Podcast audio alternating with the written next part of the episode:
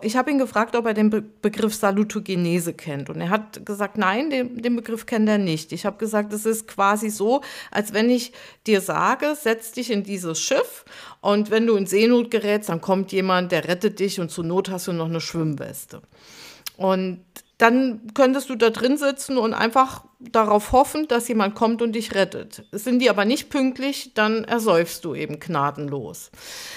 Es geht aber auch anders. Ich könnte dir zeigen, wie du schwimmst und wie du dich rettest, wenn du in Seenot kommst. Und dann kannst du das selbst in die Hand nehmen und kannst dein eigenes Leben in die Hand nehmen und kannst es retten.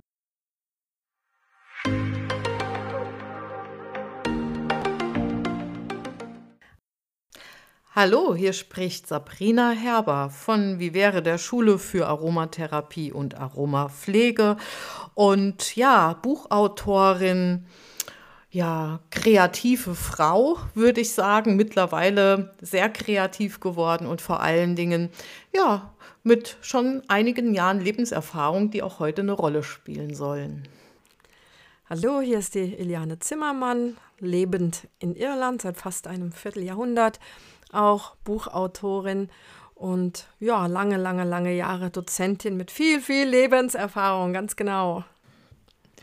Willkommen in unserem Podcast Aromatherapie für deine Ohren.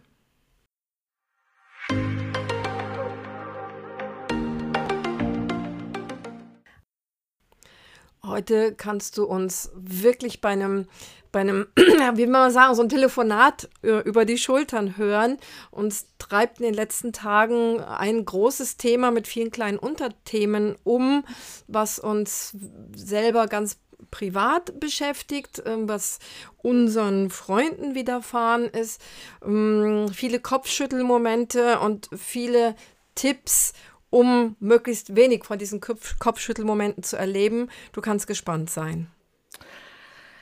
Ja, wir haben auch bis jetzt, das ändert sich dann nach dem Podcast, noch keinen richtigen Titel für diesen Podcast, weil wir so ganz viele Begriffe uns aufgeschrieben haben, die uns wirklich, wie Eliane sagte, ja, so durch den Kopf gegangen sind und immer wieder auch gehen. Und alle die uns jetzt schon folgen. Wir steuern ja auch mit großen Schritten auf die hundertste Folge unseres Podcasts zu. Und äh, wir hätten, glaube ich, vor knapp zwei Jahren nie im Leben gedacht, dass wir jemals 100 Podcast-Folgen aufnehmen. Also ich äh, habe, glaube ich, auch nie darüber nachgedacht. Und ähm, das ist ein, äh, ja, ein Grund, warum wir auch immer wieder merken, wir können nicht die Lösung an sich immer bieten und das möchten wir auch gar nicht. Und wir haben uns mm, im letzten, in den letzten Wochen viel mit der kommenden Seminarplanung beschäftigt, Eliane und ich. Das heißt, was, wie sieht es im nächsten Jahr mit den Kursen aus, welche Termine? Und Eliane hat, was mich dann erstmal erschrocken hat, was, was ich gut verstehen kann, aber gesagt, ich habe eigentlich keine Lust mehr, immer eine Lösung zu präsentieren auf dem Silbertablett, weil diese schnelle, schnellen Lösungen gibt es nicht. Und ich würde mir so sehr wünschen, dass wir Menschen eher auf den Weg bringen könnten, wieder Eigenverantwortung zu übernehmen.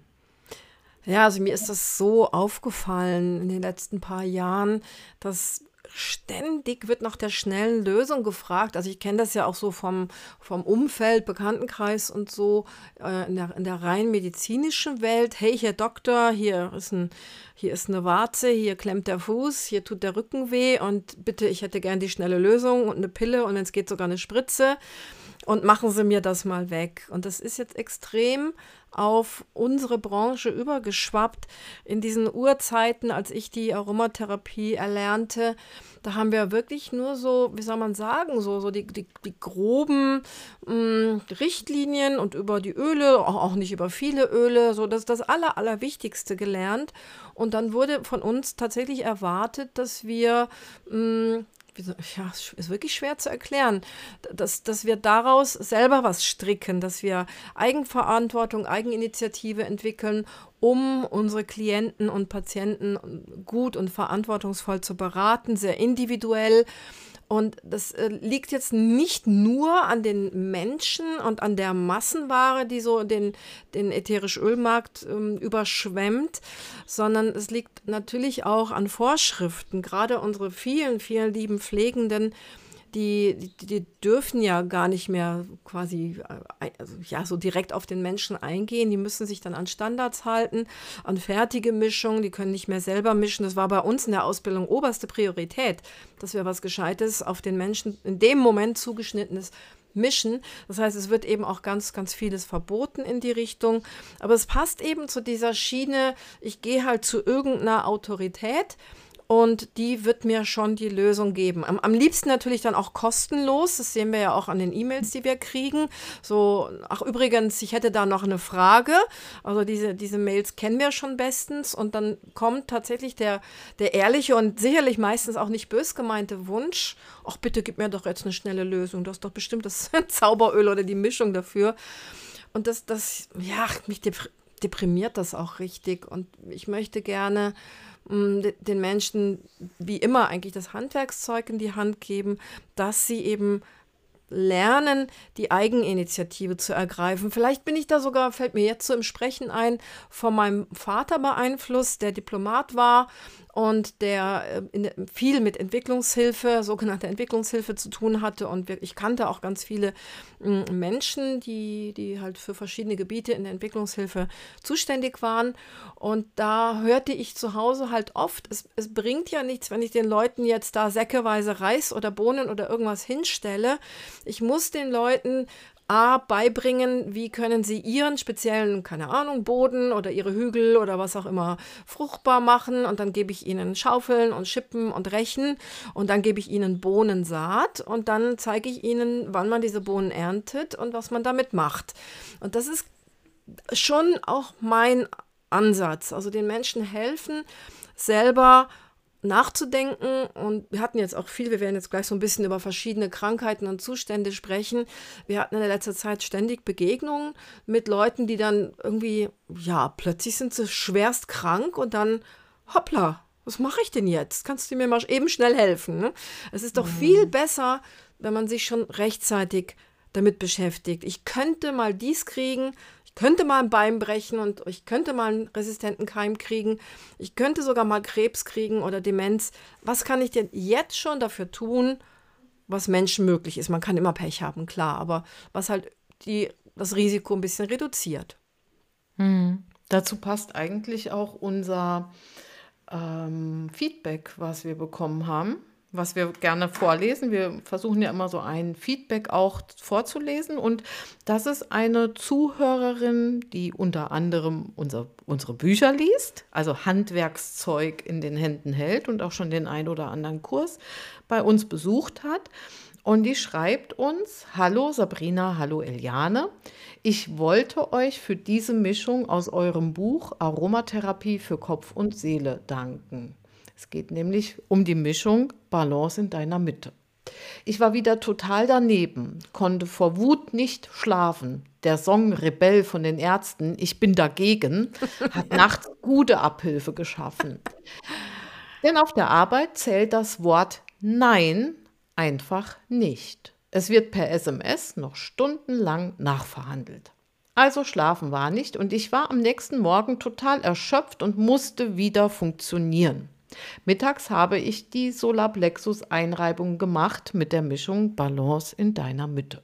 Unglaublich. Ich fühlte mich nicht mehr so benebelt, traurig, erschöpft und konnte die zweite Hälfte des Tages besser arbeiten. Es hat maximal fünf Minuten gedauert. Magie! Danke dafür. Alles Liebe. Ach, ist das süß, richtig herzberührend, herzwärmend. Aber sie hat die Eigeninitiative ergriffen, sie hat gemerkt, sie kann das entweder so hinnehmen und nochmal nächtelang die Ärzte anhören, oder sie kann eventuell was tun, damit es ihr besser geht. Und äh, das ist etwas, was ich meinen Kindern schon immer, als sie schon klein waren, immer mit auf den Weg gegeben habe. Schon so bei, also bei anderen Dingen, auch zwischenmenschlichen Dingen, wenn es Streit mit Freunden gab. Und ich erinnere mich, meine Tochter kam dann und hat gesagt, Mama, die, die Freundin XY, die ist so blöd, die hat das und das gemacht und ich, ich finde das total doof und das möchte ich so nicht. Dann habe ich immer versucht zu erklären, du pass mal auf, du kannst nicht den anderen Menschen ändern, aber du kannst deine Sichtweise ändern. Du kannst was daran ändern. Wenn du das nicht möchtest, kannst du zum Beispiel sagen, ich möchte mich mit dir nicht treffen oder ich möchte dich im Moment nicht sehen. Oder du kannst sagen, bei mir möchte ich das so nicht erleben. Du kannst für dich was ändern, aber du kannst nicht diesen anderen Menschen ändern. Also diese, diese Eigenverantwortung und zu schauen, was kann ich bei mir, in meinem Umfeld, in meinem Inneren, in meinem Äußeren direkt ändern. Das fehlt oft oder ist ganz oft auch abhanden gekommen. Und wie du schon gesagt hast, es hängt nicht immer an einer Situation. Es sind oft viele Umstände damit verbunden. Ich möchte vielleicht ganz kurz das Beispiel eines ganz jungen Kunden, der vor ein paar Tagen in meinem Geschäft ja quasi hineingestolpert ist, kann man sagen, erzählen. Ganz still und leise, ich habe es nur durch Zufall bemerkt, steht plötzlich ein ganz junger Mann, vielleicht Anfang 20, in meinem Geschäft ich konnte auch nicht anders, als ihn zu duzen, als ich ihn angesprochen habe. Es war so, so ein Gefühl. Normalerweise mache ich das so, so einfach nicht. Ich respektiere das auch, wenn Menschen in meinen Laden kommen und sieht sie, sieht sie, wenn ich sie nicht kenne.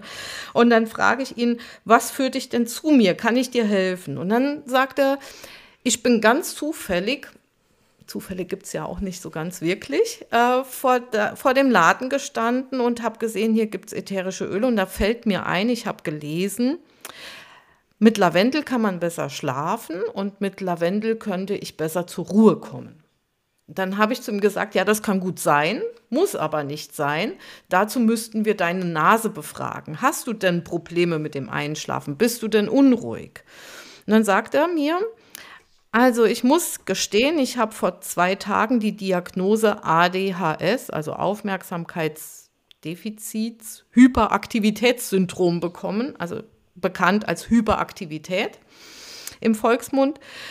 Und der Arzt hat natürlich gleich einen Vorschlag gemacht, ich soll Ritalin nehmen. Und dann habe ich gesagt, das habe ich mir fast so gedacht. Und du hast die Idee, du könntest auch was anderes tun. Da sagt er, ja, ich sehe das ganzheitlich. Ich habe mich belesen und habe festgestellt, es soll auch noch andere Wege geben, wie ich mir oder mich unterstützen kann. Oh, das ist ja toll, toll für jemanden in so einem jungen Alter. Ne? Super. Ich war total baff, wirklich. Ja, und wir haben ein bisschen geschnuppert und das war total klasse, wie er sich und die Düfte reflektiert hat, wie er mit seiner Nase tatsächlich drei passende Düfte gefunden hat. Und ich wusste und ich habe es gemerkt auch, dass er nicht viel Geld hat. Aber er hat sich dann zwei Düfte gekauft bei mir. Ich habe ihm dann auch noch eine kleine Sprayflasche geschenkt, damit er sich zu Hause schnell ein Spray machen kann. Süß. Und ganz spannend ist, dass ich diese Diagnose quasi bestätigen konnte, ADHS, durch das Riechen mit Petit Grain Mandarine, was er total klasse fand. Unglaublich, ne? Dieser, dieser ja. Duft, der von anderen Menschen so abgelehnt wird, so ja, häufig ja. abgelehnt wird. Ne? Bei ADHS haut's rein. Da warst du goldrichtig, super. Und letztendlich ist er mit dem Duft, den er beschrieben hat, der hüllt mich ein. Da fühle ich mich geborgen. Das war nämlich Benzoe. Und dem Licht am Ende des Tunnels mit dieser Assoziation konnte er so, so gut umgehen. Ist er mit den beiden Düften nach Hause und mit dem Riechstreifen von Petit Grain. Und ähm, er hat mir erzählt, wir haben anderthalb Stunden zusammen geredet. Ui, ui, ui. Und er hat mir erzählt, dass er auch sich schon damit auseinandergesetzt hat, dass er genügend Omega-3-Fettsäuren benötigt, dass das häufig ein Grund dafür ist, dass man sich hyperaktiv fühlt, dass die Gedanken hin und her springen und er sich schlecht konzentrieren kann und dass er sich auch mit seinem Darm und seiner Darmgesundheit schon auseinandergesetzt hat. Das, äh, weil das sind die Dinge, die ich immer wieder auch mal anspreche, die man auch im Hinterkopf behalten sollte. Und das hat mich sehr erstaunt, dass ein junger Mensch so reflektiert mit sich selbst umgeht. Und er sagt auch, das ist sicherlich nicht der einzige Grund. Ich habe auch eine Geschichte. Es gibt da eine Depression aus vergangenen Jahren. Es gibt ein Vater-Sohn-Thema. Also ich war sehr, sehr schwer berührt über diesen jungen Mann und ähm, habe ihm auch ein bisschen was über Ritalin erzählt. Und ich fand es ja mal spannend. Es gab mal vor, vor vielen Jahren einen Artikel im Stern, ähm, wo jemand die ganzen Drogen der Gesellschaft, die sich so in den letzten 50, 60 Jahren wieder gespiegelt haben, der dann zusammengefasst gesagt hat, alle Drogen vor, vor Ritalin, er bezeichnet Ritalin als Droge, alle Drogen vor Ritalin waren Spaßdrogen, um irgendwie so der Gesellschaft zu trotzen, um sich abzugrenzen. Und Ritalin ist die erste Droge, die uns leistungsfähiger macht, damit wir mehr Leistung bringen können. Wenn, wenn es so anschlägt. Ne? Also grundsätzlich, aber das kann bei manchen auch genau das Gegenteil machen. Ja, und die neuesten Studien, die es dazu gibt, die sind ja schon mehr oder weniger auch ein bisschen erschreckend. Aber das ist ja wirklich ein so sensationelles Beispiel von jemandem, so wie wir uns wünschen, dass unsere Empfehlungen auch so ankommen. Also klar, wir haben ja, wir haben ja so unseren, unseren Hauptkreis von Menschen, die, die unsere Tipps und Rezepturen und so weiter gerne und dankbar annehmen und bei sich anwenden und sich helfen können. Aber mich macht es halt manchmal so ein bisschen auch ungeduldig, dass es am Ende, auch wenn wir eine, mittlerweile eine massive Hörerschaft haben und auch Leserschaft, mm, dass, dass am Ende wir einfach doch sehr wenige Menschen erreichen und dass sehr, sehr viele Menschen so, so extrem autoritätengläubig sind. Wir haben ja schon oft genug dieses Thema Mm, ähm, Statine bei zu, angeblich zu hohem Cholesterinspiegel angesprochen und auch dieses Thema angeblich zu hoher Blutdruck. Das ist eigentlich eine Katastrophe, wenn man sich das ganzheitlich betrachtet, was da mit den Menschen gemacht wird, die gutgläubig Blutdrucksenker nehmen, obwohl sie eigentlich einen altersgemäßen Blutdruck haben. Ich glaube, es erwartet keiner von mir, dass ich so wenig Falten habe wie eine 20-Jährige ja. und dass ich so toll springe und so toll, keine Ahnung, einen Yogasitz machen kann wie eine 20-Jährige. Das ist dann für alle selbstverständlich. Aber mein Blutdruck soll gefälligst noch einer 20-Jährigen entsprechen. Und wenn nicht, dann muss ich Medikamente nehmen. Und das, also das treibt mich ganz stark um, weil da werden Menschen verängstigt und verunsichert. Und ich finde, da muss man sich genau wie dieser junge Mann einfach auch ein bisschen informieren. Und es gibt mittlerweile so tolle Möglichkeiten, sich zu informieren und auch sein, sein Gefühl walten zu lassen. Ich glaube, das ist das Allerwichtigste, dieses Gefühl. Ich komme ja immer wieder auf meinen Nachbarn zu sprechen, der seit zehn Jahren hat der Prostatakrebs. Und sein Gefühl ist ganz, ganz ungünstig, so eine dieser brachialen Therapien zu machen. Und das ist ein Mensch mit ganz viel Eigeninitiative, der überhaupt nicht aus der Naturerkunde kommt, aber der sich auch so für Natur und Pflanzen und Gartenbau und so interessiert. Und der guckt eben auch tatsächlich für sich und seinen persönlichen Garten.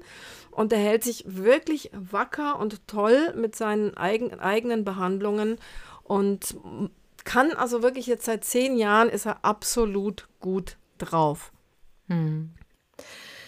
Ja, ich habe, äh, dieser junge Mann hat dann auch gefragt, ähm, wie das sich denn mit den ätherischen Ölen so verhält, ob ihm die dann gut helfen könnten. Und ich habe ihm einfach gesagt, das ist ein Teil, ein Teil von einem großen Ganzen, von den vielen Dingen, die wir besprochen haben die Ernährung, die Lebensumstände, ähm, sein, seine Vorgeschichte, äh, sein Darm und so weiter und so fort. Und ich habe ihm erklärt, dass all diese Dinge sind im Grunde genommen in seine Hände gelegt, aber er muss sie nehmen und muss damit was anfangen. Das kann niemand für ihn tun. Er hat da eine große Eigenverantwortung. Er hat das erstaunlich gut verstanden und hat mir auch gesagt, deshalb ist er quasi auch auf der Suche, weil er weiß, dass er selbst da Verantwortung für trägt.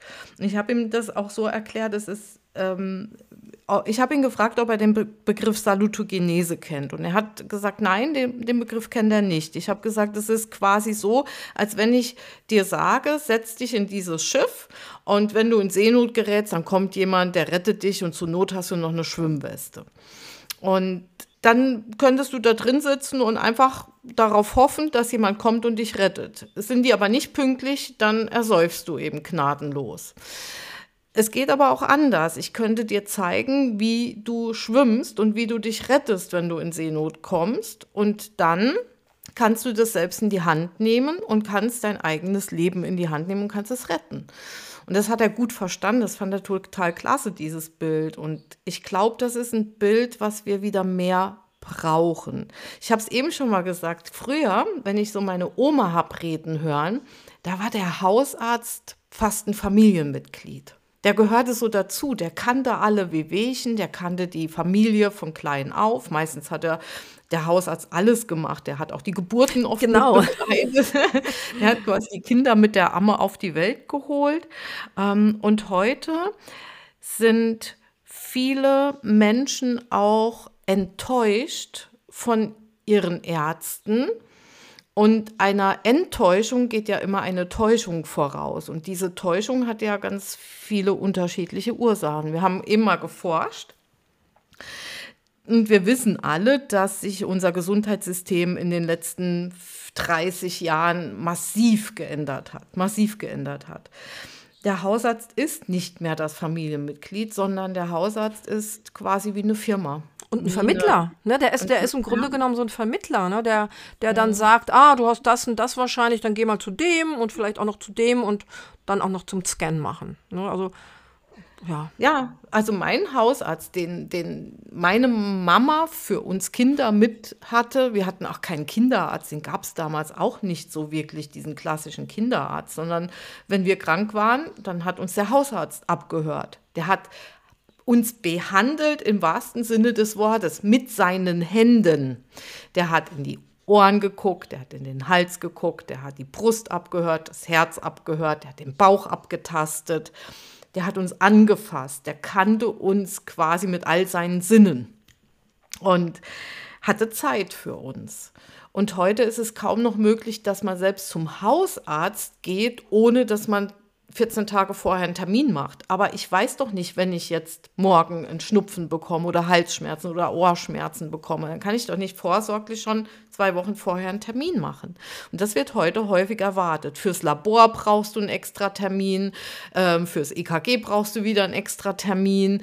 Also für, für alle Dinge musst du heute extra Termine machen. Und der Hausarzt an sich, wir haben recherchiert, hat im Durchschnitt noch siebeneinhalb Minuten Zeit pro Patient, behandelt täglich circa 52 Patienten. Wahnsinn. Also der, es tut mir dann auch wirklich leid für, für diese Menschen, die diesen Beruf machen. Also manchmal, wenn ich drei oder vier Leute, aus welchen Gründen auch immer, pro Tag intensiver spreche, ich treffe hier jemanden und jemand kommt zu mir und dann ruft noch jemand an. Nach vier, fünf Leuten bin ich meistens schon platt. 52 Menschen am Tag sehen mit ihrem Leid, mit ihren Problemen, teilweise vielleicht auch aggressive, jammernde Leute. Und das Tag aus, Tag ein und dann dieses geknebelt werden durch, gerade in Deutschland, durch die Krankenkassen. Da, da, also das ist ja auch vorgeschrieben, der macht das ja auch nicht freiwillig, dass er sich nur so wenig um die Patienten kümmert. Ich weiß es auch recht gut, weil mein, mein erster lange Jahre Freund, sieben Jahre lang waren wir zusammen, der, mit dem habe ich auch zusammen Medizin studiert und habe mich dann irgendwann doch für einen anderen Weg entschieden. Er ist wirklich Arzt geworden. Und von ihm kenne ich so viele Interner, auch sein, sein Ärger mit den Kranken, Kranken, wie heißen diese Verbände da, Krankenkassen, ärztliche und so weiter, Verbände und so, was der geknebelt wird. Das ist einfach nur zum Heulen. Und also wir wollen jetzt hiermit auch keine Ärzte schlecht machen. Ne? Wir wollen also wirklich äh, einfach die Sache mal so ein bisschen darstellen, wie sie ist und zur Eigeninitiative und zur Eigenverantwortung aufrufen. Klar, wenn es richtig brutal brennt und wenn es auf Leben und Tod geht, dann muss der Arzt ran. Aber bei vielen Geschichten ist es halt ganz wichtig, dass man sich selber möglichst gut informiert. Und zwar nicht von irgendwelchen oberflächlichen gegoggelten Seiten. Das ist, glaube ich, auch nochmal ganz wichtig zu erwähnen. Gegoggelte Seiten. Kikeriki. Ja, ich benutze ähm, ja kein Goggle. ähm, ja, das denke ich auch, aber ich glaube auch nichtsdestotrotz, wenn man beim Arzt sitzt, sollte man sich trotzdem bewusst sein, dass man immer noch die Verantwortung für sich selbst trägt. Auch wenn man beim Arzt ist, der eventuell eine Diagnose macht, muss man oder sollte man müssen ist immer so ein dummes Wort. Ja, sollte ja. man darf man darf man darf, darf. man ja darf. genau darf man dennoch in sich hineinhorchen und auch mal spüren, ist es das, was ich auch wirklich tun möchte? Ähm, ich würde da gern dieses Beispiel mit meinen Zähnen nehmen, was seit Wochen aktuell ist und äh, was hoffentlich demnächst erledigt sein wird. Mm, ich habe äh, seit meiner Erkältung in Südtirol äh, eine Nasennebenhöhlenentzündung und seitdem spinnt, spinnen die Zähne unter meiner Brücke. Das sind genau drei Zähne, die diese Brücke halten und wenn diese Zähne weg sind, ist die Brücke weg und dann, ja, dann gehöre ich, zu den, dann gehör ich zu den alten Frauen, die eine Prothese brauchen. Und das macht einem natürlich zu schaffen, emotional. Dann kommt noch meine große Angst vor allen möglichen Zahnbehandlungen dazu, weil ich mit meinen Zähnen schon ganz blöde Sachen erlebt habe, unter anderem verschiedene ähm, Probleme beim Zahnziehen, eine schlechte Wundheilung im Mund, es gab eine Trigeminusneuralgie nach dem Ziehen, genau in dieser oberen Reihe, wo jetzt auch das Problem besteht. Und ich wusste, dass diese Brücke von dem Zahnarzt, bei dem ich war, nicht gut gemacht war. Das war mir schon seit Jahren bewusst, aber wie gesagt, man rettet sich ja immer so von von, von Monat zu Monat, von Jahr zu Jahr und es ging dann auch immer irgendwie. Trägst jetzt du, Entschuldigung, trägst du dann ja. nicht auch noch ein Stück Instrument mit dir spazieren? Genau, das hat sich dann jetzt auch noch rausgestellt, dass äh, in dem neuen Röntgenbild, sicherlich hat man das in den älteren Röntgenbildern auch gesehen, allerdings hat natürlich dieser Zahnarzt mich nicht darauf aufmerksam gemacht, dass ihm ein Instrument in meiner Wurzel bei der Wurzelbehandlung abgebrochen ist. Das weiß ich aber jetzt. Nichtsdestotrotz äh, habe ich mir einen neuen Zahnarzt gesucht, in der Hoffnung, dort gut aufgehoben zu sein. Das ist mir nämlich sehr wichtig. Ich finde nämlich genau das Vertrauen gehört auch dazu. Ich brauche Vertrauen zu einem Menschen, der mich behandelt, der Hand an mich le legt, der meinen Körper quasi in seinen Händen hält oder meine Gesundheit ein Stück weit mit in seinen Händen hält. Ich brauche dieses Vertrauen. Und ich habe ein relativ gutes Bauchgefühl. Und bei diesem neuen Zahnarzt war es so, dass mir direkt äh, quasi gesagt wurde, ah, das sieht ganz schlecht aus. Also die Brücke, die können wir nicht mehr retten. Da müssen jetzt mal mindestens zwei Zähne raus und dann ist es eh vorbei. Äh, aber dann gibt es ja noch Möglichkeiten. Ich rufe mal den, den Juniorchef. Dann kam der junge Zahnarzt dazu und dann sagt, ja, also da können wir ganz toll Implantate machen und dann können Sie auch da wieder eine Brücke tragen. Und ich möchte keine Implantate dafür. Dagegen habe ich mich schon seit Jahren entschieden. Es gibt unterschiedlichste Gründe auch gute Gründe meiner Ansicht nach, mein Bauchgefühl und meine, mein ganzer Körper wehrt sich quasi dagegen. Aber er hat mir die Implantate versucht schmackhaft zu machen. Wirtschaftsfaktor. Es ist ein riesen Wirtschaftsfaktor. Das sollten wir nie vergessen. Die verdienen ihr Geld damit. Und zwar nicht wenig Geld. Auch Zahnarztpraxen haben in der Corona-Pandemie arg zu kämpfen gehabt mit, mit dem Überleben. Und ich habe dann darum gebeten, einen anderen Zahnersatz zu bekommen, also quasi eine Art Prothese. Und dann hat er mir die richtig mies geredet. Ja, ich wäre ja noch so jung und das wird ja auch dementsprechend dumm dann aussehen und so weiter und so fort. Also ich bin einfach mit einem miesen Gefühl dort raus und habe wieder wochenlang mich rumgequält, um diese Situation hinauszuzögern und habe mich jetzt spontan entschieden, eine kieferchirurgische Praxis aufzusuchen, die mir schon oft den Popo gerettet hat, wenn Zahnärzte Mist gebaut haben und habe dieser Kieferchirurgin, eine Frau, die meiner Meinung nach sehr einfühlsam ist, meine Bedenken geschildert, auch bezüglich der Implantate. Und was soll ich sagen? Sie verkauft auch Implantate, aber sie hat ganz klar zu mir gesagt, sie würde mir das nie aufschwätzen. Sie kann Patienten, die ein schlechtes Gefühl dabei haben, nicht davon überzeugen, weil sie genau weiß, es wird nie funktionieren. Der Körper wird es nicht akzeptieren, wenn der Mensch da nicht hintersteht und kein gutes Gefühl damit hat. Und sie versucht jetzt sogar meine Brücke zu retten, indem sie erstmal nur einen Zahn rausnimmt, um zu schauen, ob sich was bessert. Sie sagt, man kann später immer noch Zähne entfernen.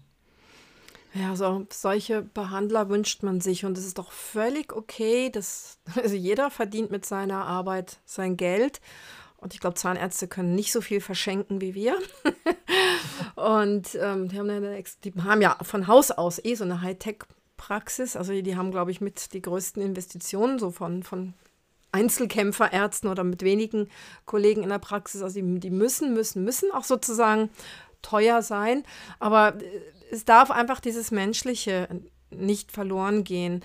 Und ich finde, es ist ganz wichtig, dass ein Arzt, natürlich auch andere Betreuende von wem auch immer, mm, dass sie das Gefühl der Menschen respektieren, um nochmal ganz kurz zu den Nachbarn zu kommen. Der hat nämlich inzwischen Metastasen festgestellt bekommen. Und da habe ich auch gesagt, oh, ob da mein Öl jetzt noch so ganz hilfreich ist. Ich versorge den immer mit Ölen. Und dann sagt er, ja, aber mein Gefühl ist ganz, ganz, ganz schlecht, ja, auch jetzt ähm, da mit irgendwelchen harten Bandagen rauszugehen. Ich werde noch mehr meine Ernährung verbessern und ich werde noch mehr Heilpilze nehmen und kümmere mich noch um dies und jenes, Akupunktur und so. Also diese Eigenverantwortung. Und da, da fällt mir etwas ein, was mich so in den letzten Wochen, also richtig sprachlos gemacht hat. Da hat sich jemand beide Arme mehrfach gebrochen. Und ähm, die, die im, im Krankenhaus äh, in einem reichen Land und in einem nicht ganz so reichen Land, dem wurde das Essen richtig einfach vor die Nase gestellt, so nach dem Motto, ja, sieh zu, wie das oder stirb.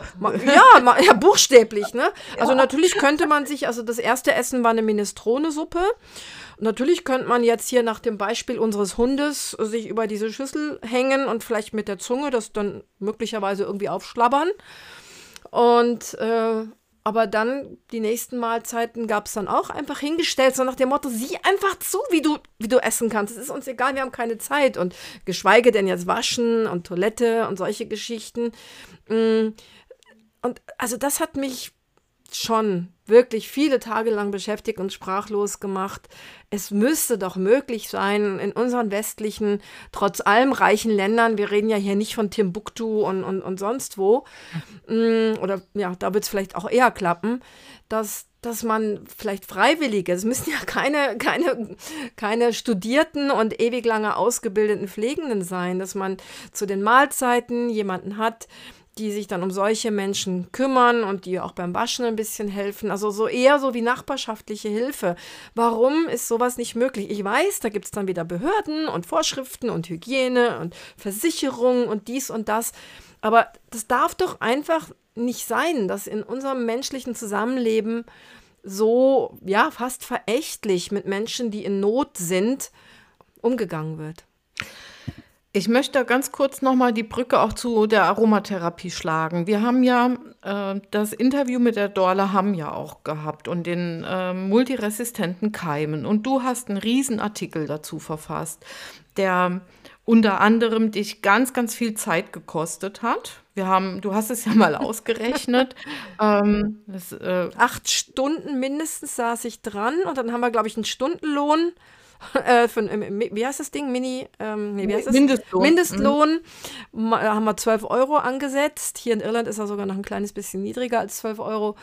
Und dann, dann haben wir halt umgerechnet 12 mal 8, was das ergibt, was ich dann in Anführungsstrichen an Arbeit da reingesteckt habe, an, an nicht vorhandenes Geld reingesteckt habe, um eben diesen Idealismus nachzukommen, die Menschen zu informieren in dem Bereich Keime. Und das ist ein Thema, das nimmt rasend schnell an Negativität zu und den meisten Menschen ist es einfach nicht bewusst, in was sie sich da begeben. Was, was da in den nächsten Jahren und ein, zwei Jahrzehnten auf uns zukommt, da kann vielleicht sogar so ein Thema wie Kinderkriegen und ja, natürlich Transplantation von Organen oder so, kann alles den Bach runtergehen, weil keine Antibiotika mehr da sind. Mhm. Und da geht es ja eben auch darum, ich habe es auch kurz in einem äh, Reel bei Instagram gesagt, ähm, es ist nicht das Thema, naja, das kann ja mir nicht passieren. Das passiert eben so schnell. Das sind ja ganz banale Dinge. Äh, junge Leute, die beim Fußballspielen sich die Bänder reißen, das Knie verdrehen, operiert werden müssen und zack haben sie so einen Keim. Ich hatte eine Geschichte hier, ähm, da stand sogar die Amputation eines Unterschenkels von einem jungen Mann, der nur beim Fußball quasi sich verletzt hatte im Raum, weil es nicht heil, heilen wollte. Ähm, eine andere junge Frau beim Skifahren, auch eine ähnliche Situation, operiert, Keim in der Wunde. Auch da äh, war die Rede von Amputation. Also das sind Dinge, die uns alle mehr oder weniger schnell betreffen. Und es sind auch nicht nur diese Keime in Wunden.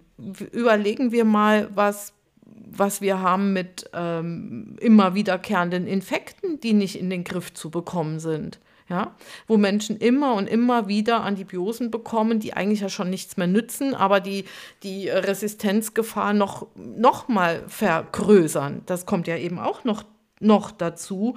Und da ist es eben für uns eben so erschreckend, es gibt ja Möglichkeiten. Neben der Aromatherapie wird allerdings auch bei anderen Alternativen noch ganz viel geforscht. Es geht auch noch um, um diese wie nennt man diese, diese, äh, Phatot, Phatot, diese Fress, Fress. Phagozyten. Phagozyten, da gibt es auch Therapieansätze im Bereich der Antibiotikaresistenzen. Ähm, es gibt einiges, aber es wird echt einfach frech wegignoriert, weil es keine Wirtschaftlichkeit hat. Auch die Neuentwicklung von Antibiosen hat keine Wirtschaftlichkeit mehr.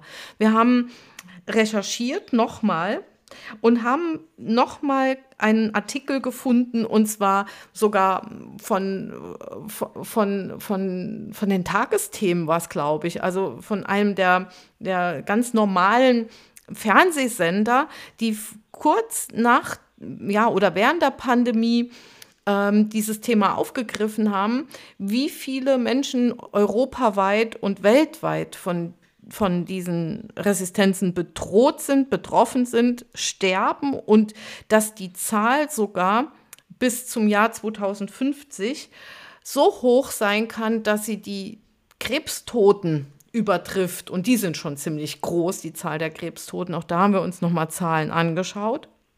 Und was uns ebenso erschreckt ist, dass es eine Allianz gab von verschiedenen Pharmaunternehmen, die sich dazu bereit erklärt haben, in der Zukunft für Antibiosen zu forschen und die sich klammheimlich während der Pandemie aus diesen Verträgen herausgeschlichen haben, beziehungsweise sie haben die nicht mehr offiziell aufgelöst, sondern sie forschen einfach nicht mehr. Sie forschen einfach nicht mehr weil es damit nicht genug Geld zu verdienen gibt und weil diese Forschung unglaublich viel kostet und man eben auch zum Teil weiß, wir haben auch Zahlen gefunden, wie schnell nach Neuentwicklung solche Antibiosen wieder hinfällig sind, weil es schon wieder Resistenzbildungen gibt.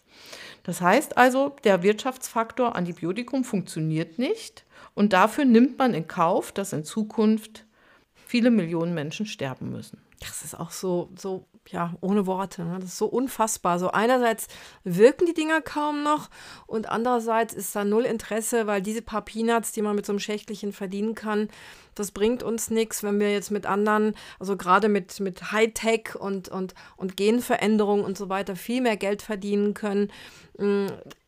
Da sieht man eben auch so krass, dass es, es geht nicht um Gesundheit. Ne? Es geht wirklich um Geld verdienen. Es gab ja mal dieses Buch, ich weiß nicht, ob es das noch gibt, Wirtschaftsfaktor Brustkrebs.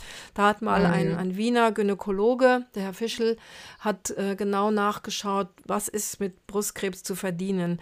Und das ist einfach so ein tolles Geschäft. Also warum, warum soll ich Äpfel und Bananen verkaufen, wenn ich Hightech-Medizin verkaufen kann?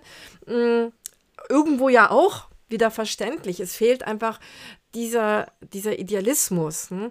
Und natürlich, wir sehen das ja an uns selber, mit dem Idealismus kann man vielleicht mal gerade seine Lebenskosten und ein bisschen Urlaub und vielleicht ein besseres Auto abdecken, aber man kann jetzt keine riesigen Sprünge machen. Hm, aber äh, also wir, wir sind halt so gestrickt, uns ist dieser Idealismus wichtig, weil wir möchten auch morgens mit einem guten Gefühl in den Spiegel gucken können und mh, hm, das Gefühl haben, wir, wir haben Menschen teilhaben lassen an dem Glück, was wir hatten, dass wir so, so tolle Sachen lernen konnten.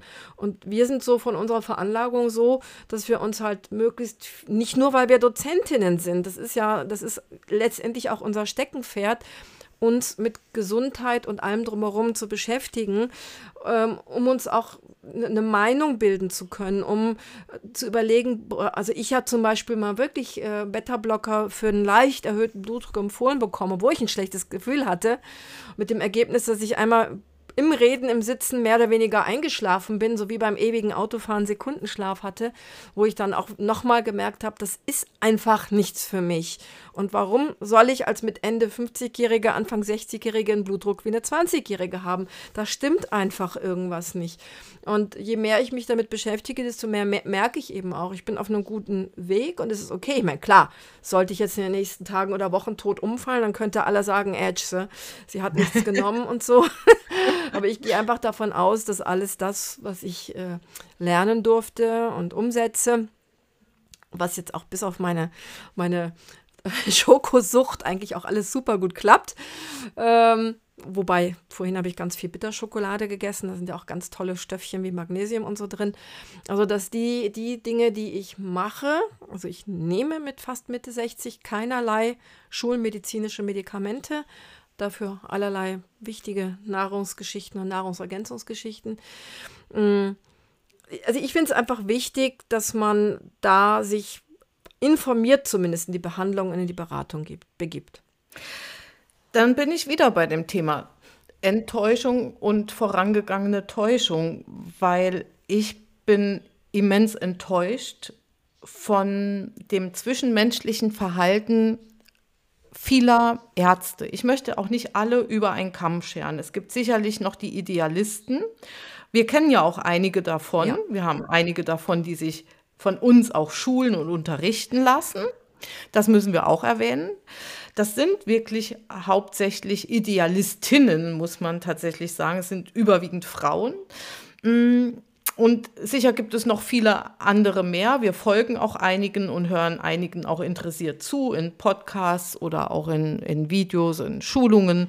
Aber ich bin so enttäuscht, dass ich häufig, und das ich spreche jetzt von mir, von Ärzten, Ärztinnen nicht mehr als Mensch wahrgenommen werde, sondern als Einnahmequelle. Ja, ja. Und das verunsichert mich, das macht mich misstrauisch und macht es auch schwierig, am Ende unter Umständen in einer lebensbedrohlichen Situation die richtige Entscheidung für mich zu treffen. Das Gefühl habe ich. Ja, oder du hattest ja mit deiner Nierengeschichte auch extremste Schmerzen. Und das ist dann eben diese berühmte Grenze. Ne? Da, da ist man dann auch auf mhm. diese Fachleute angewiesen und hofft und bettelt manchmal geradezu, bitte, ja. bitte sieh mich doch, bitte, bitte hilf mir, guck mal, wie schlimm es mir geht. Und ich habe ja jetzt auch schon alles probiert. Ich habe jetzt schon so viele Hausmittel in Anführungsstrichen benutzt, aber jetzt bin ich mit meinem Latein am Ende und jetzt bin ich auf diese Hilfe angewiesen. Aber eigentlich ist ja eine Enttäuschung eine gute Sache, weil dir ist dann die Täuschung bewusst geworden. Gut. Du bist aus der Täuschung mhm rausgegangen. Aber eben auch bei deinem Zähne-Thema, da kann man eben nur sehr begrenzt selber was machen. Genau, und deswegen finde ich, find ich es auch manchmal so belastend, dass ich mich, dass ich so, dass es so schwer ist, Vertrauen zu finden. Und ich glaube, so geht es auch viel, geht es vielen Menschen mittlerweile auch. Also zumindest Menschen, die ähnlich denken wie wir. Und das habe ich ähm, gerade die Tage in einem Gespräch auch nochmal gehört von einer Pflegenden, die gesagt hat, da ich jeden Tag eben mit Ärzten und mit der Pflege zu tun habe, habe ich noch weniger Vertrauen, als ich es vorher schon hatte. Und wenn wir uns einfach mal anschauen, nochmal zum Wirtschaftsfaktor, wir haben da auch nochmal Zahlen uns aufgeschrieben, dass im Jahr 2020 der weltweite Markt mit Krebstherapien auf 158 Milliarden US-Dollar geschätzt wurde. Und die Erwartung für das Jahr 2026 sind 268 Milliarden, also nochmal über 100 Milliarden mehr. Und die aktuellen Zahlen im Euro-Bereich liegen für das Jahr geschätzt für das Jahr 2023 geschätzt bei 177 Milliarden Euro. Also damit gibt es einfach viel Geld zu verdienen. Und ähm, sicher, davon leben auch viele Menschen, aber ich und du, wir sehen eben den Menschen dahinter.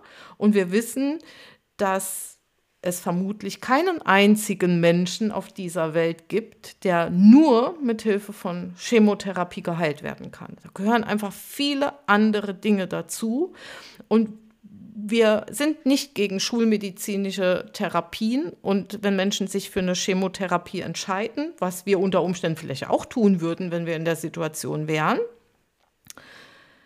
finden wir es trotzdem fahrlässig, dass man den Menschen nicht noch mit auf den Weg gibt.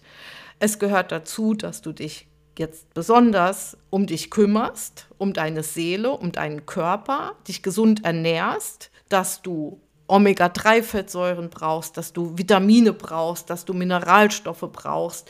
Und wenn du Nebenwirkungen hast, dann hast du die Möglichkeit, die Möglichkeit und die Möglichkeit. Das kritisieren wir. Wir kritisieren einfach, dass den Menschen keine weiteren Optionen mehr aufgezeigt werden häufig. Ich hatte ja mal dieses, dieses Beispiel einer lieben Bekannten, die, die während einer sehr, sehr heftigen Chemo einen Zusammenbruch auf einem Feld. Also sie wollte da Blumen, so quasi auch um sich abzulenken zwischen den, in der Chemopause, äh, diese tollen Blumen sich anschauen, war relativ weit weg von allem und ist dann richtig gehend zusammengeklappt, konnte sich gerade noch so mit dem Auto und klugerweise nicht nach Hause schleppen, sondern ist tatsächlich im Krankenhaus vorgefahren und äh, als dann die ganze Rettungs- und so Maßnahmen gemacht worden sind, hat sie gesagt bekommen von dem Onkologen, dass er erstaunt sei, dass sie jetzt erst diesen Zusammenbruch hatte. Der passiert den meisten Menschen erst äh, schon vorher in, im Laufe dieser Therapiesessions. Und was sie denn machen würde. Und dann hat sie unter anderem von Leinöl und Kurkuma gesprochen. Und dann wurde der Arzt, äh, hat da ein großes Smiley bekommen und hat gesagt, ah ja, ja, ja, Kurkuma, genau. Kurkuma hat ihnen das Leben gerettet. Wo, wo ich mich dann auch wieder so erstmal völlig wortlos und dann sage, ähm, warum gibt man es den Leuten nicht gleich mit auf den Weg? Und sagt, also ich hätte hier noch zwei, drei Sachen, die sie vielleicht machen könnten. Das ist ihnen überlassen ob sie es machen wollen und ob sie das Geld dafür haben, wobei Kurkuma, selbst Bio-Kurkuma kostet echt nicht die Welt. Und also dieser Mann hat ihr offensichtlich bestätigt, dass diese fast tägliche Einnahme von Kurkuma ihr ja, wahrscheinlich das Leben gerettet hat. Natürlich plus eine gewisse Intelligenz und eine gewisse Reaktionsfähigkeit, klar. Äh, ja, da frage ich mich immer, warum gibt man nicht dieses Angebot einfach mit. Also ich, ich folge einer sehr, sehr jungen Frau, also weit unter 30, die den laut auch ihren Aussagen sich immer mehr verbreiteten kolorektalen Krebs eingefangen hat. Und der ist sehr aggressiv meistens und gerade bei so jungen Leuten besonders aggressiv. Und die, ich weiß gar nicht, wie ich da reingerutscht bin. Es ist ein sehr nettes Pärchen mit kleinen Kindern und irgendwie gucke ich immer wieder deren Videos an. Und die verdienen halt damit auch ihren Lebensunterhalt als YouTuber. Und äh, jetzt hat sie so das Schlimmste alles hinter sich, hat viele Rückfälle und Probleme und hier ne, einen Keim und dort irgendwas gehabt. So, jetzt ähm, erzählt sie, wie sie sich langsam erholt und dann an einer, in einer Folge zeigt sie, ja, und heute, heute waren wir dann mit unseren Kindern da und da und haben dann toll gegessen. Und was sehe ich dann? Pommes frites und Hamburger und ganz komische, so verarbeitete Sachen standen da auf dem Tisch. 0,0 irgendwie ein Salatblatt oder eine Tomate oder so. Ich will natürlich nicht ausschließen, dass die sich auch anders ernähren. Aber ich würde natürlich, wenn ich so einen Krebs mit Ach und Krach überstanden hat, spätestens dann würde ich gucken, dass ich nur noch an die super Gesundtankstelle gehe und meinen Körper nur noch mit dem Besten vom Besten, zumindest für eine Zeit lang mal voll tanke um einfach diese, diese ähm, Regenerationszeit bestens zu nutzen. Aber das ist eben, ich kenne das auch von einer Freundin, die Darmkrebs hatte. Da haben die Ärzte gesagt, machen es ruhig weiter, essen es ruhig Schweinshaxe und so. Und dann hat sie mir gesagt, warum soll ich mich denn jetzt anders ernähren? Mir schmeckt doch die Schweinshaxe. Und der Arzt hat gesagt, das ist okay. Und sowas erschüttert mich immer. Ja, ganz im Gegenteil. Wir haben eine Ärztin in der Ausbildung, eine, eine, Palliativärztin, die kämpft jetzt geradezu dafür, dass das Sandorn-Fruchtfleischöl bei einer Mukositis angewendet werden darf im Mundbereich. Und sie versucht es auch durchzuboxen, dass die Patienten das prophylaktisch schon machen dürfen. Die, das Gegenargument ihrer Kollegen, ist, dass ähm, das geht nicht, ja. Also das während einer Chemotherapie und äh, überhaupt äh, so ein Öl, was so stark antioxidativ wirkt, das dürfte man dann nicht nehmen. Und jetzt muss sie aufs kleinste Mühe ausrechnen, wie viel Milligramm äh, Sand- und Fruchtfleischöl denn bei der Chemotherapie erlaubt sein könnten, wegen der antioxidativen Wirkung. Das muss man sich mal vorstellen, aber Schweinshaxe geht dann weiterhin.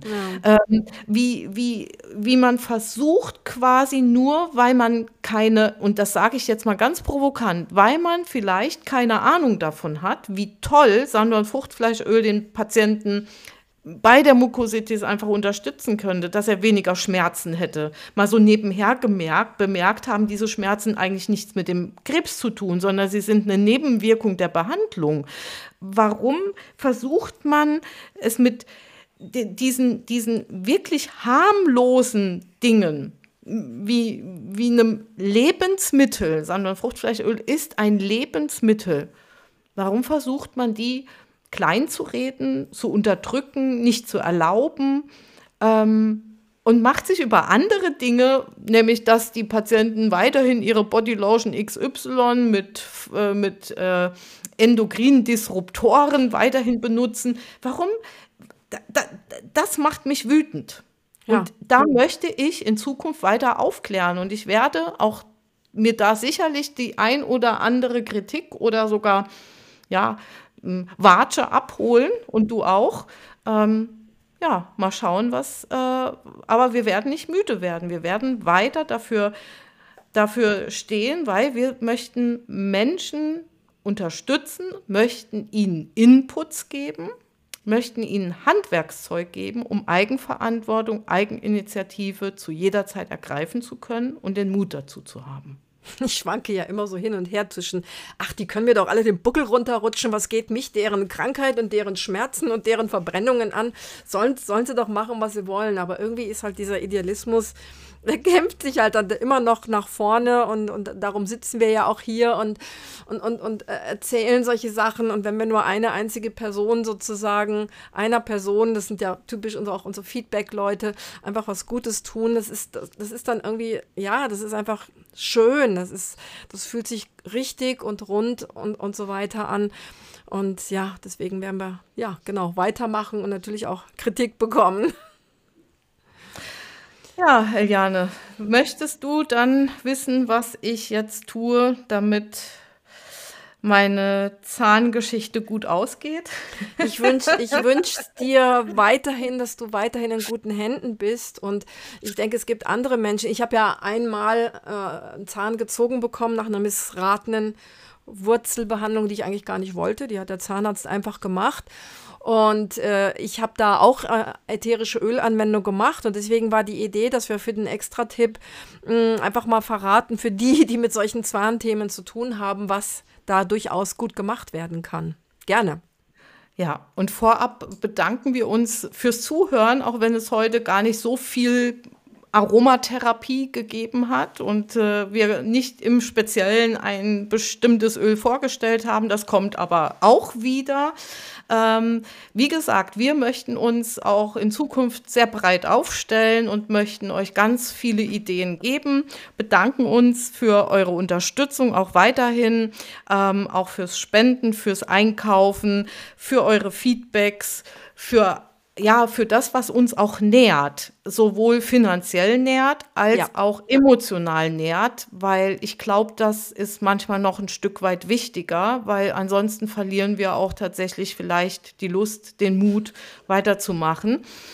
Ja, und äh, wir haben, ich habe mir überlegt, dass ich morgen ganz gerne natürlich Immortellenhydrolat verwenden möchte, um meine Backe zu kühlen, an der äh, die, die Seite, an der der Zahn entfernt werden muss, operativ. Ich werde auch eine Vollnarkose haben. Dafür werde ich vorher ganz viel Nerolihydrolat brauchen, weil ich wirklich eine Angstpatientin bin. Ähm, werde mir auch aus der Akupressur den äh, ein oder anderen Punkt kleben und mich unterstützen. Und habe dann eben mit Schrecken festgestellt, und wie könnte es anders sein? Das kann nur mir passieren. Ich habe kein Immortellenhydrolat mehr zu Hause. Und es gibt auch keins mehr im Laden. Wir sind abgebrannt und die Lieferung von Doris kommt erst übermorgen. Das heißt, äh, ich werde morgen ein gekühltes Rosenhydrolat mit äh, Immortelle und Solubol, also mit dem ätherischen Immortellenöl, das habe ich nämlich hier, mischen und werde das im Kühlschrank aufbewahren, werde es mir auf ein, auf ein Läppchen sprühen und dann einen Kühlakku drüber legen und mir immer wieder mal auch diese Mischung, auch wenn sie gruselig schmeckt, mal in den Mund sprühen. Eins möchte ich noch erwähnen, aus eigener Erfahrung, bitte nie nach, direkt nach einer Zahnentfernung Mundspülungen machen. Also dieses wirklich durch die Zähne ziehen und weil äh, sonst kann es passieren, dass man diesen wichtigen Pfropf, der sich dort bildet, dieses Blutgerinnsel in der Wunde, dass man den rausspült und der ist immens wichtig für die Wundheilung.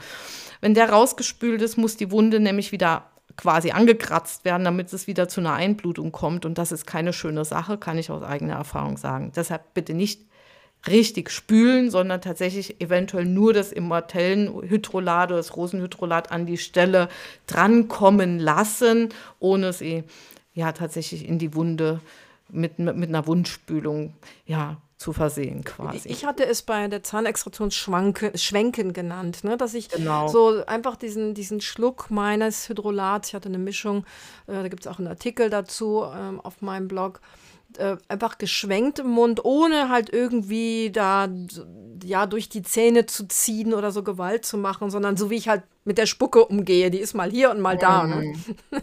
Also meine Idee war ursprünglich, hätte ich Immortellenhydrolat gehabt. Ich habe schon kleine, äh, äh, kleine Läppchen vorbereitet, kleine äh, Handtücher, alte Handtücher klein gemacht und ah. die hätte ich mit dem Immortellenhydrolat, ich hätte sie verdünnt mit Wasser, hätte ich eingetaucht und in Gefrierbeutel eingefroren und hätte sie mir dann so kalt auf die Wange auflegen können. Das war meine ursprüngliche Idee, bis ich dann eben festgestellt habe, das wird so nix.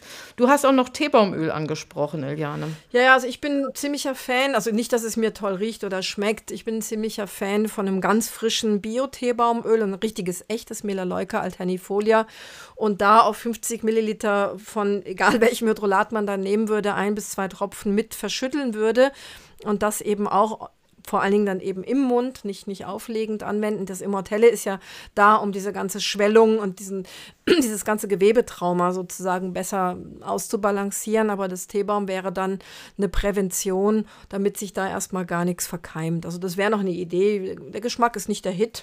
Immortelle ist auch nicht der Hit. Ähm, gut, das ist Geschmackssache. Ne? Also das wäre noch eine Idee, weil sehr, sehr frisches äh, Teebaumöl ist extrem gut verträglich, wenn man es eben auf so eine Babyschleimhautdosierung runter verdünnt. Ja, ich hab, möchte noch ganz kurz erwähnen, alle, die mich kennen und schon oft zugehört haben, die wissen, dass ich Niaoliöl hasse. Ich finde, es riecht ja nach Katzenpipi. Aber ich bin Fan vom Niaoliöl geworden, weil das hat mich tatsächlich bis zu diesem Punkt jetzt bekleidet, weil man bekommt so einen Termin und so eine, ja, so, so, so einen Eingriff eben nicht von heute auf morgen gemacht. Und es hat tatsächlich diese Entzündung eingedämmt und so ein bisschen aus dem Zahnfleisch rausgezogen, indem ich mir das im äh, Niaoliöl mit Kokosöl sehr hoch dosiert, dreiprozentig dosiert vermischt habe und damit wirklich Mundspülungen jetzt die ganze Zeit mache. Und dadurch konnte ich die Zeit gut überbrücken und mittlerweile bin ich jetzt Fan davon. Klasse. ist ja auch nicht so mein Geruch. Ne? Es zieht halt wirklich gut raus. Ja. Das ja. bestätigt immer wieder, ne? Das holt Sachen raus, die aus der Tiefe sind. Und, und mhm. so, so, ein, so ein tiefgehendes Zahnthema hat ja was mit Wurzel, bei der Wurzelpackung alte Sachen, alte gespeicherte Traumata und so weiter zu tun. Und da scheint eben das Niaoliöl auch wieder wirklich gut zuzuschlagen, um Dinge, gespeicherte Dinge aus der Tiefe zu holen. Ja, ja, dann würde ich einfach sagen, lassen wir es dabei gut sein. Und keine Sorge, wir haben genug Ideen für reine ätherische Öl-Podcasts oder vorwiegend. Kommt noch, ja. heute muss das jetzt einfach mal dieses Thema sein. Tschüss, bis demnächst, die Eliane. Ja, und ich sage auch Tschüss und bis zum nächsten Mal, die Sabrina.